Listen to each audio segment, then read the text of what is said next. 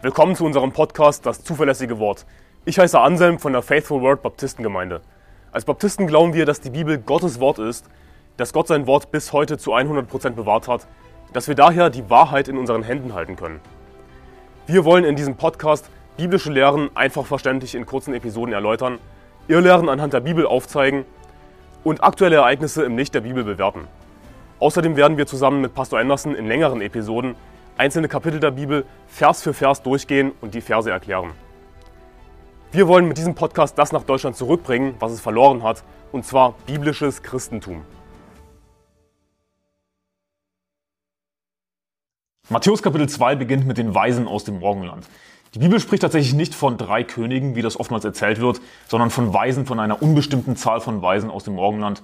Natürlich ist es keine verderbliche Irrlehre, von drei Königen zu sprechen, aber es ist auf der anderen Seite nicht biblisch. Wir lesen in Matthäus Kapitel 2 ab Vers 1, als nun Jesus geboren war in Bethlehem in Judäa in den Tagen des Königs Herodes, siehe, da kam Weise aus dem Morgenland nach Jerusalem. Und es ist interessant zu sehen, dass die ersten handelnden Personen natürlich nach Maria und Josef im Matthäus-Evangelium die Weisen aus dem Morgenland sind. Das heißt, die ersten handelnden Personen nach Maria und Josef sind Heiden im Matthäus-Evangelium. Und das ist ein wichtiges Detail. Es waren Heiden, die nach der Wahrheit gesucht haben. Es waren Heiden, die offen waren für das Evangelium, die Gott gefürchtet haben. Und die Bibel sagt uns in Matthäus Kapitel 7, Vers 7 bis 8, Bittet, so wird euch gegeben, sucht, so werdet ihr finden, klopft an, so wird euch aufgetan. Denn jeder, der bittet, empfängt und wer sucht, der findet und wer anklopft, dem wird aufgetan.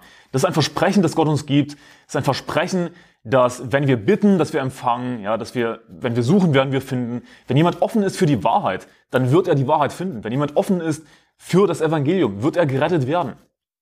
Jemand, der nach der Wahrheit wirklich fragt mit einem offenen Herzen wird Jesus Christus finden, wird definitiv gerettet werden. Das ist ein Versprechen, das Gott uns gibt. Und so war es auch mit den Weisen aus dem Morgenland. Es ist wie gesagt interessant, dass die ersten handelnden Personen nach Maria und Josef Heiden sind.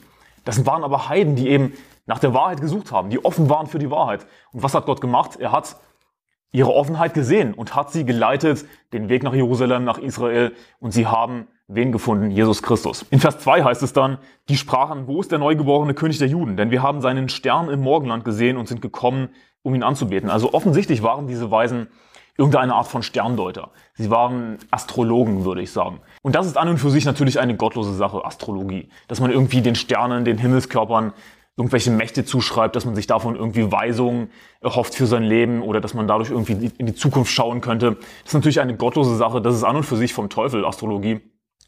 Aber das waren Heiden. Ja. Sie wussten es wahrscheinlich nicht besser. Das war es eben, was sie gemacht haben. Sie haben, sie haben eben Sterne gedeutet. Sie haben sich eben Zeichen vom Himmel erhofft. Die Bibel warnt uns davor, dass wir nicht das Herr des Himmels anbeten sollen. Die Bibel spricht von dem Herr des Himmels. Damit sind gemeint eben die Himmelskörper. Wir sollen das Herr des Himmels nicht anbeten, uns nicht irgendwelche Kräfte davon erhoffen. Aber diese Weisen, die kamen eben aus dem Morgenland. Das waren Heiden. Sie wussten es wahrscheinlich nicht besser, aber wir wissen trotzdem gleichzeitig, dass sie offen waren für die Wahrheit. Ansonsten hätte Gott ihnen nicht dieses Zeichen gegeben. Und Gott hat ihnen ein Zeichen gegeben, das sie in ihrer Sprache sozusagen verstanden haben. Sie haben eben Sterne gedeutet. Gott hat ihnen deshalb ein Zeichen gegeben am Himmel, das sie auf ihre Art und Weise verstanden haben. Und daran sieht man, wie gnädig Gott ist. Ich meine, an und für sich ist diese Sterndeuterei natürlich eine gottlose Sache, wie gesagt, aber das ist eben, was sie gemacht haben. So waren sie eben. Aber Gott hat offensichtlich gesehen, dass sie ein offenes Herz hatten für die Wahrheit, dass sie nach der Wahrheit gesucht haben und hat ihnen ein Zeichen gegeben, dass sie verstanden haben. So gnädig ist Gott. Ja. Es ist auf eine Art und Weise geschehen, die man nicht vermuten würde, dass Gott dieses Zeichen am Himmel gegeben hat. Aber das ist, was Gott gemacht hat. Das ist, was wir hier lesen im Matthäus Evangelium. Und sie haben es verstanden und sie sind nach Israel gekommen. Das ist etwas, was wir immer wieder finden in der Bibel, dass Menschen offen sind, dass Heiden offen sind für die Wahrheit, dass sie Gott fürchten. Ja, sie kennen nicht den Herrn Jesus Christus, sie sind nicht gerettet, aber sie haben irgendeine Art von Gottesfurcht, sind offen für die Wahrheit und Gott leitet sie, so dass sie gerettet werden. Beispielsweise Cornelius, ein Hauptmann in der Apostelgeschichte, das heißt in Apostelgeschichte 10 Abvers 30. Und Cornelius sprach, vor vier Tagen fastete ich bis zu dieser Stunde und ich betete um die neunte Stunde in meinem Haus. Und siehe, da stand ein Mann in glänzender Kleidung vor mir und sprach, Cornelius, dein Gebet ist erhört und deine Almosen ist vor Gott gedacht worden. Darum sende nach Joppe und lass Simon mit dem Beinamen Petrus holen. Dieser ist zu Gast im Haus Simons eines Gerbers am Meer, der wird zu dir reden, wenn er kommt. Da sandte ich auf der Stelle zu dir und du hast wohl daran getan, zu kommen. So sind wir nun alle gegenwärtig vor dem Angesicht Gottes, um alles zu hören, was dir von Gott aufgetragen ist. Also wir sehen, dass dieser Hauptmann Cornelius, der aus den Heiden war, gottesfürchtig war. Er hat Gott gefürchtet. Er kannte zwar nicht das Evangelium, aber er war offen für die Wahrheit. Er hat nach Gott gesucht. Er hat nach Gott gefragt. Und Gott hat Petrus gesandt, um ihm das Evangelium zu verkündigen. Es heißt in Vers 34, da tat Petrus den Mund auf und sprach, nun erfahre ich in Wahrheit, dass Gott die Person nicht ansieht, sondern dass in jedem Volk derjenige ihm angenehm ist, der ihn fürchtet und Gerechtigkeit übt. Also das ist ein entscheidender Vers. In jedem Volk derjenige ihm angenehm ist, der ihn fürchtet und Gerechtigkeit übt. Wenn ein Mensch Gerechtigkeit übt, denn jeder Mensch hat eine Ahnung von Moral. Jeder Mensch hat eine Vorstellung von Moral, weil die Bibel sagt, dass das Gesetz in ihre Herzen geschrieben ist. Jeder Mensch ist somit ohne Entschuldigung vor Gott. Sie könnten alle nach Gott fragen, aber die wenigsten tun es. Der ihn fürchtet und Gerechtigkeit übt, wenn ein Mensch Gott fürchtet, auf der Suche ist nach Gott und versucht das Richtige zu tun. Nun, er wird nicht dadurch gerettet, dass er das Richtige tut. Denn wir werden nicht durch unsere Werke gerettet. Aber Gott sieht das und gibt diesen Menschen die Chance, gerettet zu werden. In diesem Fall hat Gott Petrus gesandt, der ihm das Evangelium verkündigt hat. Und Cornelius ist gerettet worden. Niemand wird durch gute Werke gerettet, logischerweise.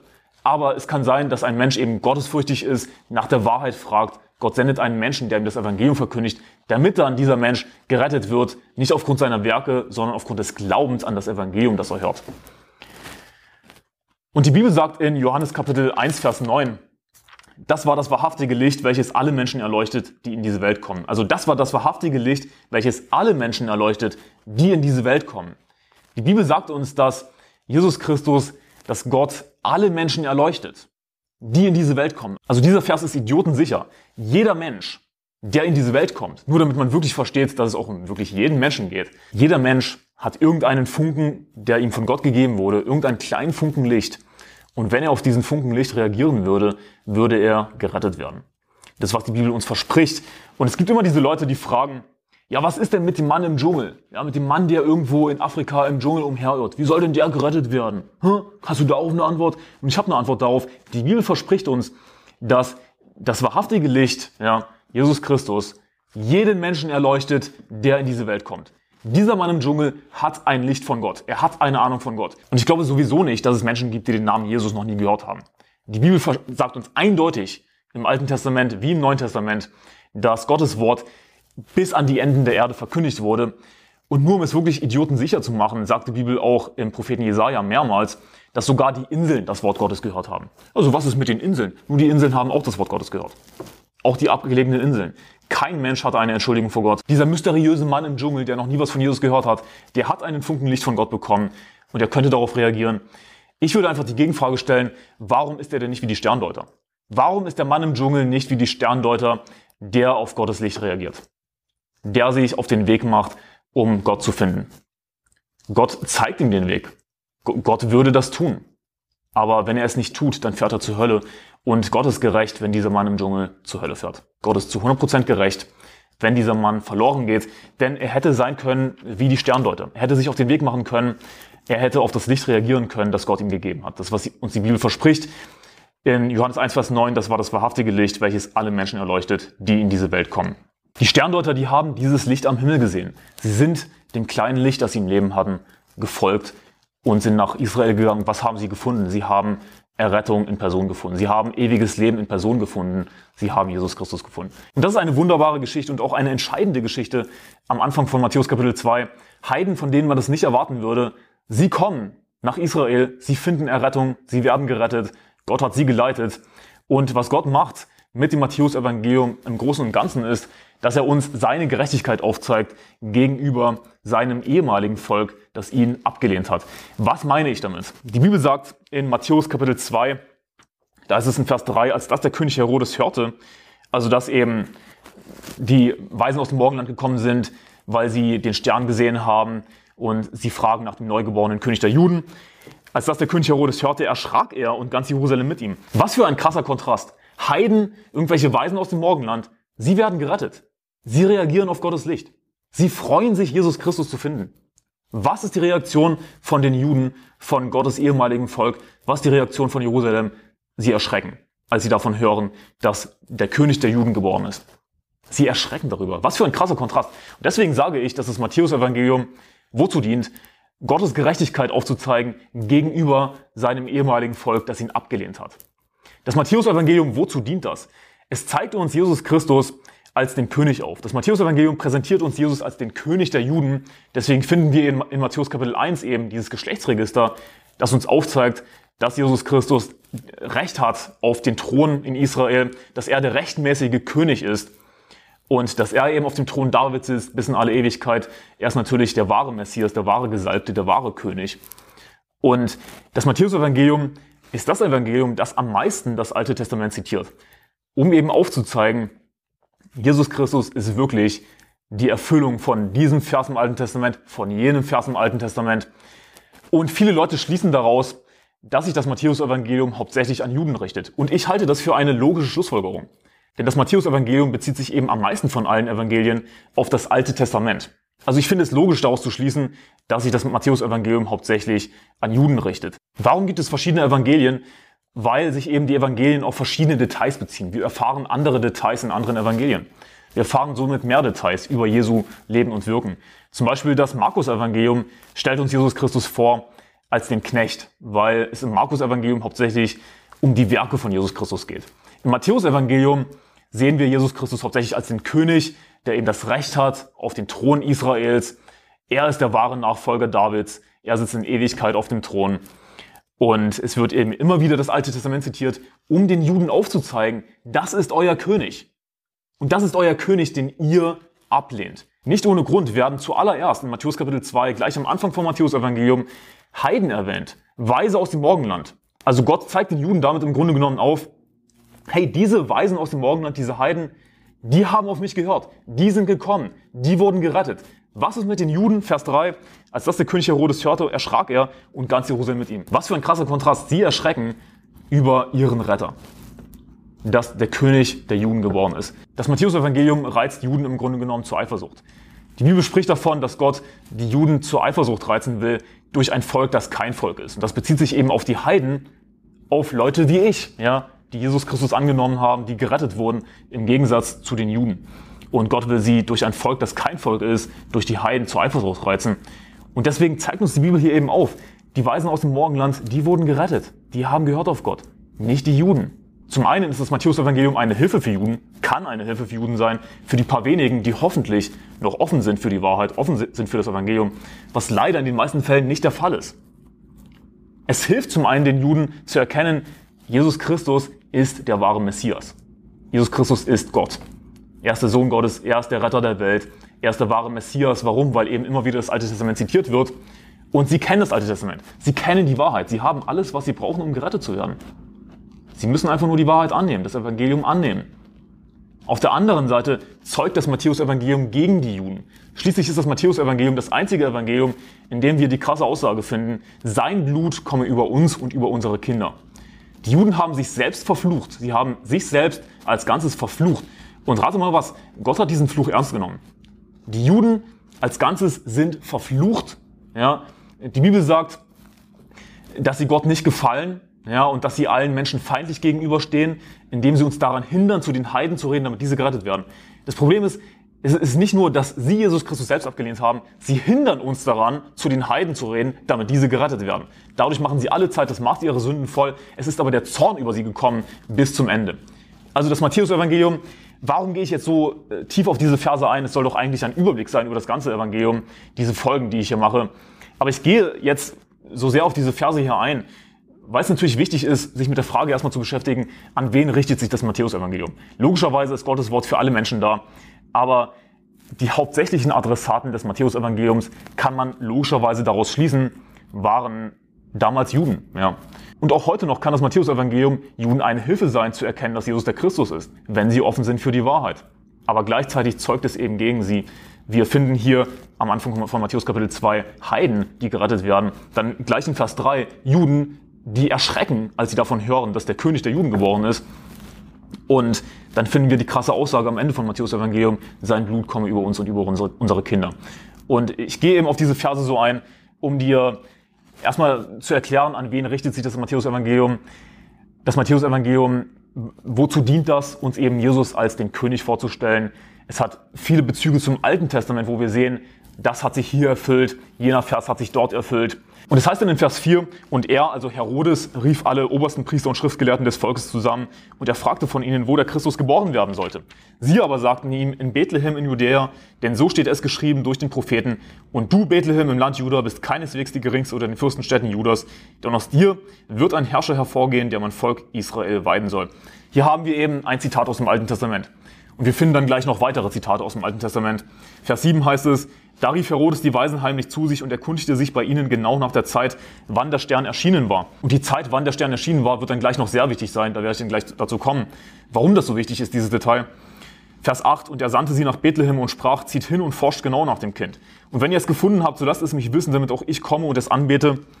Und als sie den König gehört hatten, zogen sie hin und siehe, der Stern, den sie im Morgenland gesehen hatten, ging vor ihnen her, bis er ankam und über dem Ort stillstand, wo das Kind war. Also hier sehen wir, dass dieser Stern natürlich kein normaler Stern war, sondern es ist ein Stern, der vor ihnen herging, bis äh, er ankam und über dem Ort stillstand, wo das Kind war. Das war kein normaler Stern. Das war natürlich ein Wunder, das Gott getan hat. Er hat ein Wunder getan, das sie als Sterndeuter, als Weise aus dem Morgenland eben verstehen konnten. Vers 10, da heißt es, als sie nun den Stern sahen, wurden sie sehr hoch erfreut. Sie wurden sehr hoch erfreut. Ja, nicht nur hoch erfreut, sie wurden sehr hoch erfreut. Aber was macht Jerusalem? Sie erschrecken, zusammen mit dem gottlosen Psychopathen Herodes. Dazu komme ich dann später noch. Vers 11, und sie gingen in das Haus hinein und fanden das Kind samt Maria, seine Mutter, da fielen sie nieder und beteten es an. Und sie öffneten ihre Schatzkästchen und brachten ihm Gaben, Gold, Weihrauch und Myrrhe. Und in Vers 11 heißt es Haus. Es ist nicht von einer Krippe die Rede. Und das ist auch ein Detail, das du dir unbedingt merken solltest, wenn wir jetzt hier weiterlesen. Die Weisen aus dem Morgenland, sie sind nicht in eine Krippe gegangen, in einen Stall in Bethlehem, sondern sie sind in ein Haus gegangen. Also zu diesem Zeitpunkt waren Maria und Josef mit Jesus nicht mehr im Stall in Bethlehem, sondern sie waren in einem Haus. Von welchen Personen lesen wir hier, dass sie Jesus Christus angebetet haben? Von Weisen aus dem Morgenland, von Heiden, nicht von Juden. Sie sind die Leute, die Jesus angebetet haben, ihm kostbare Geschenke gebracht haben. Sie sehen dieses Baby, dieses Kleinkind, fallen vor ihm nieder und beten es an, denn sie wissen, das ist Jesus Christus, das ist der Retter der Welt. Ein unscheinbares Baby, das niemandem auffällt. Aber sie wissen, weil sie eben offen waren für die Wahrheit, das ist unser Retter, das ist der Herr. Und mir fällt dazu immer der Vers ein, wo es heißt, das Land Sebulon, das Land Naphtali am Weg des Sees, jenseits des Jordan, das Galiläa der Heiden. Das Volk, das in der Finsternis wohnt, hat ein großes Licht gesehen und denen, die im Land des Todesschattens wohnten, ist ein Licht aufgegangen. Also Jesus Christus, von dem wir erfahren in der Bibel, dass sein Aussehen uns nicht gefiel. Jesus Christus war unscheinbar. Aber als Jesus Christus kommt in das Land der Heiden, da geht ihnen ein großes Licht auf. Obwohl er so unscheinbar ist, obwohl er niemandem wirklich auffällt. Aber er ist ein großes Licht. Und genauso ist es auch hier. Den Juden fällt Jesus Christus nicht auf. Sie erschrecken sogar, als sie dann davon endlich mal erfahren, dass ihr König geboren ist. Aber die Heiden, die Weisen aus dem Morgenland, sie wissen, dass dieses Baby Jesus Christus ist, ihr Retter, der ihnen ewiges Leben gibt. Ich liebe diesen Vers. Dann heißt es weiter in Vers 12, und da sie im Traum angewiesen wurden, nicht wieder zu Herodes zurückzukehren, zogen sie auf einem anderen Weg zurück in ihr Land. Vers 13, als sie aber weggezogen waren, siehe, da erscheint ein Engel des Herrn dem Josef im Traum und spricht, steh auf, nimm das Kind und seine Mutter mit dir und fliehe nach Ägypten und bleibe dort, bis ich es dir sage. Denn Herodes will das Kind suchen, um es umzubringen. Herodes äh, hat natürlich gelogen, als er gesagt hat, ja, ich will auch kommen, um es anzubeten. Das ist in Vers 8, da heißt es, und wenn ihr es gefunden habt, so lasst es mich wissen, damit auch ich komme und es anbete. Nein, Herodes wollte Jesus nicht anbeten, er wollte ihn umbringen. Und wir lesen dann weiter in Vers 14, da stand er auf, nahm das Kind und seine Mutter bei Nacht mit sich und entfloh nach Ägypten. Vers 15, und er blieb dort bis zum Tod des Herodes, damit erfüllt würde, würde, was der Herr durch den Propheten geredet hat, der spricht, aus Ägypten habe ich meinen Sohn gerufen. Und, und wir finden eben immer wieder diese Zitate, da wurde erfüllt, was der Herr durch den Propheten geredet hat. Oder da wurde erfüllt, was der Herr durch den Propheten Jeremia gesagt hat. Da wurde erfüllt, was der Herr durch den Propheten Jesaja geredet hat. Immer wieder diese Zitate aus dem Alten Testament, wo wir also sehen, Gott ist gerecht, er hat sich eine, an seine Versprechen gehalten, er hat seine Prophezeiung erfüllt, definitiv. Aber die Juden, trotzdem sie es ganz genau wissen, lehnen die Wahrheit ab, lehnen das Evangelium ab. Und das Judentum ist buchstäblich vom Teufel, ist buchstäblich vom Satan, ist die antichristlichste Religion überhaupt. Vers 16, da heißt es, als sich nun Herodes von den Weisen betrogen sah, wurde er sehr zornig, sandte hin und ließ alle Knaben töten, die in Bethlehem und in seinem ganzen Gebiet waren von zwei Jahren und darunter nach der Zeit, die er von den Weisen genau erforscht hatte. Hier sehen wir also, was Herodes für ein Psychopath war. Er wollte Jesus Christus unbedingt umbringen lassen, deswegen hat er einfach alle Kinder getötet, alle Knaben, Jungen konkret, von zwei Jahren und darunter in Bethlehem und in der ganzen Umgebung. Was für ein Psychopath, was für ein kranker Mensch. Und wir können manchmal einen Text lesen und wir haben eine gewisse Distanz. Wir merken nicht wirklich, wie furchtbar das ist, was wir da lesen. Aber lasst uns auf der Zunge zergehen, was Herodes für einen Massenmord angerichtet hat, nur weil er Jesus Christus töten wollte. Und Herodes symbolisiert damit den Antichristen, der es eben nicht wahrhaben kann, dass Jesus der Christus ist, dass er der wahre König ist. Nein, sondern Herodes will Jesus umbringen und will an seiner Stelle sein. Antichrist bedeutet anstatt Christus. Herodes wollte an der Stelle von Jesus Christus sein. Er konnte es nicht wahrhaben, dass er der wahre König der Juden ist. Also wir lesen hier in Vers 16, dass Herodes dachte, dass Jesus maximal zwei Jahre alt war. Denn es heißt hier, dass er hinsandte und alle Knaben töten ließ, die in Bethlehem und seinem ganzen Gebiet waren, von zwei Jahren und darunter, also maximal zwei Jahre, und alle jüngeren Jungen sollten getötet werden. Er hat diesen Massenmord angerichtet, um definitiv sicherzustellen, dass Jesus getötet wird. Wie kommt Herodes auf diese Zeit von zwei Jahren? Es heißt dann hier von zwei Jahren und darunter nach der Zeit, die er von den Weisen genau erforscht hatte. Und das lesen wir in Vers 7 nämlich. Da rief Herodes die Weisen heimlich zu sich und erkundigte sich bei ihnen genau nach der Zeit, wann der Stern erschienen war. Also in Vers 16 lesen wir nach der Zeit, die er von den Weisen genau erforscht hatte. Und was war das für eine Zeit, diese zwei Jahre? Das war eben die Zeit, wann der Stern erschienen war. Das heißt, die Weisen aus dem Morgenland, die kamen nicht zu Jesu Geburt, sondern sie kamen circa zwei Jahre, maximal zwei Jahre später. Und deswegen habe ich eben gesagt, dass du dir Vers 7 merken solltest, ja, dass er sich genau erkundigte nach der Zeit, wann der Stern erschienen war. Denn wir, wir finden dann die Zeit in Vers 16, dass es zwei Jahre waren. Vor zwei Jahren war der Stern erschienen. Anders ausgedrückt, von Vers 16, von dem Zeitpunkt in Vers 16 aus, bis zurück, wann der Stern erschienen war, sind zwei Jahre vergangen. Maximal zwei Jahre. Und nach dieser Zeit hat Herodes eben alle Jungen umbringen lassen. Und ich habe zu diesem Thema schon eine Folge gemacht, Irrtümer über Jesu Geburt, wo ich erklärt habe, wann die Weisen aufgetreten sind und wohin sie gekommen sind. Sie sind nämlich nicht zu Jesu Geburt gekommen, wie schon gesagt, sondern sie sind zwei Jahre, maximal zwei Jahre später gekommen tatsächlich. Vor zwei Jahren ist ihnen der Stern, der Stern erschienen, dann haben sie anscheinend zwei Jahre gebraucht, bis sie in Israel angekommen sind. Also wie alt war Jesus zu der Zeit? Jesus war maximal zwei Jahre. Erfahren wir aus Matthäus Kapitel 2, Vers 16. Aber wohin sind dann die Weisen aus dem Morgenland gegangen? Sie sind nicht nach Bethlehem gegangen. Das könnte man denken, denn Herodes hat von den obersten Priestern und Schriftgelehrten erfragt, wo der Christus geboren werden sollte. Sie aber sagten ihm in Bethlehem in Judäa, denn so steht es geschrieben durch den Propheten und so weiter. Jesus ist in Bethlehem geboren, das wurde prophezeit durch den Propheten Micha. Aber das war dann zwei Jahre später, als die Weisen erschienen sind. Maximal zwei Jahre. Herodes denkt, dass Jesus immer noch in Bethlehem war und er schickt sie nach Bethlehem in Vers 8 und sprach, zieht hin und forscht genau nach dem Kind und wenn ihr es gefunden habt, so lasst es mich wissen, damit euch komme und das anbete. Aber dann heißt es in Vers 9, dass sie eben dem Stern gefolgt sind. Also sie sind genau genommen dem Stern gefolgt. Sie sind Gott gefolgt. Gott hat sie geführt an den Ort, wo Jesus Christus war. Und dieser Ort war aber nicht mehr Bethlehem. Und das wissen wir deshalb, weil wir im Lukas-Evangelium dann lesen, Maria und Josef sind mit Jesus gegangen von Bethlehem nach Jerusalem. Und von Jerusalem lesen wir dann im, Matthäus, im Lukas-Evangelium, Entschuldigung, sind sie zurückgekehrt nicht nach Bethlehem, denn Bethlehem war nicht ihre Heimat. Sie sind dort nur hingegangen, um sich zählen zu lassen. Es, es ging irgendwie um Steuern. Ja, es war eine Art Volk, Volkszählung. Und sie sind aber nicht zurückgekehrt nach Bethlehem, sondern nach Nazareth, wo sie gewohnt haben. Also Gott hat sie, die Weisen aus dem Morgenland, nach Nazareth geführt. Dort war Jesus Christus. Mit sehr großer Sicherheit. Aber ich habe, wie gesagt, zu dem Thema schon eine ganze Folge gemacht, wo ich das noch genauer erkläre. Werde ich unten verlinken in der Beschreibung, schau dir das unbedingt an. Dann heißt es in Vers 17, da wurde erfüllt, was durch den Propheten Jeremia gesagt ist, der spricht, eine Stimme ist in Rama gehört worden, viel jammern, weinen und klagen, Rachel beweint ihre Kinder und will sich nicht trösten lassen, weil sie nicht mehr sind. Vers 19, als aber Herodes gestorben war, siehe, da erscheint ein Engel des Herrn dem Josef in Ägypten im Traum und spricht, steh auf, nimm das Kind und seine Mutter zu dir und zieh in das Land Israel, denn die den Kind nach dem Leben trachteten, sind gestorben. Dann heißt es weiter in Vers 23, und dort angekommen ließ er sich in einer Stadt namens Nazareth nieder, damit erfüllt würde, was durch die Propheten gesagt ist, dass er ein Nazarener genannt werden wird. Also Herodes hat diesen Massenmord angezettelt. Er hat alle Knaben in Bethlehem und in seinem ganzen Gebiet von zwei Jahren und darunter umbringen lassen. Und das heißt eben in Bethlehem in seinem ganzen Gebiet, weil sich Herodes wahrscheinlich schon gedacht hat, dass äh, sich Jesus nicht mehr unbedingt in Bethlehem befindet. Also nicht nur in Bethlehem selbst, sondern auch in der ganzen Umgebung sollten alle Jungen von zwei Jahren und darunter umgebracht werden. Und Josef wurde im Traum gewarnt und ist nach Ägypten geflohen mit Jesus und mit seiner Frau Maria. Und sie haben dort gewartet bis zum Tod des Herodes.